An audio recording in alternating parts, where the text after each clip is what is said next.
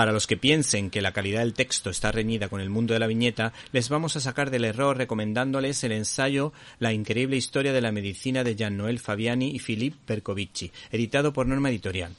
que hacen un recorrido bastante minucioso de la evolución de la medicina desde la prehistoria y la antigüedad hasta nuestros días. Se puede decir que el humor corre a cargo de los personajes principales y secundarios de esta historia de la medicina dividida en capítulos, mientras que la voz del narrador se encarga del rigor histórico y, explica los avances técnicos y científicos de cada uno de los periodos históricos que se analizan y hay que decir que en estos momentos en los que Europa reniega de sus raíces cristianas considerando al aborto como un derecho universal,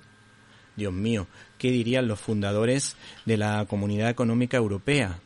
Tres cristianos como la Copa de un Pino, como de Gasperi, Schumann y Adenauer. Una decisión que además va en contra no solo de las creencias de las personas, sino en contra de otra de nuestras raíces, la grecolatina y el juramento hipocrático que recuerda a los médicos su promesa de salvar vidas. El libro aporta una serie de anécdotas que sorprenderán a propios y extraños como que los árabes en la Edad Media operaban las cataratas a las personas con éxito o nos recuerda la importante labor humanitaria de la Iglesia porque creó muchos hospitales y precisamente muchas de estas congregaciones religiosas eh, a través de la caridad y la atención a los enfermos pues cumplieron bastante bien su misión dentro de las limitaciones de la época. Otro detalle curioso y significativo fue la labor de los barberos cirujanos,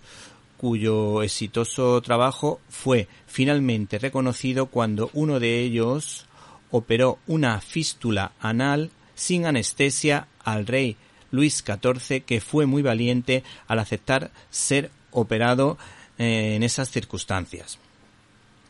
En otro capítulo conoceremos los tratados de Trota y sus estudios de ginecología, que es considerada la primera matrona de la historia, o por otra parte la importante labor de eh, Jenner y Pasteur en el descubrimiento de las primeras vacunas. Por otra parte, conoceremos a la primera universitaria que pudo precisamente entrar en la Universidad de Bolonia como Dorotea Bocchi en 1390, siendo catedrática de filosofía y medicina en dicha universidad. También podremos conocer la creación de la seguridad social dentro de, en este caso, Francia,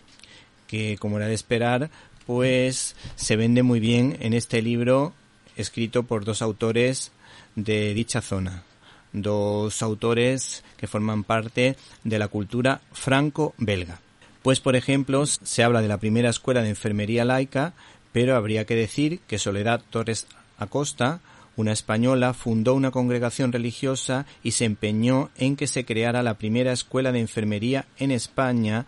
que permitió la profesionalización de esta enorme labor e importante labor de los enfermeros que tanto tiempo dedican a cuidar a los enfermos y que son las personas que tienen un contacto directo con el paciente. Y por último, habría que decir que en este excelente libro no se tiene en cuenta un hecho bastante importante que facilitó muchísimo y ayudó muchísimo a las personas y sobre todo a las mujeres para que no sufriesen en el parto, ya que el creador de la epidural fue un sanitario del ejército español.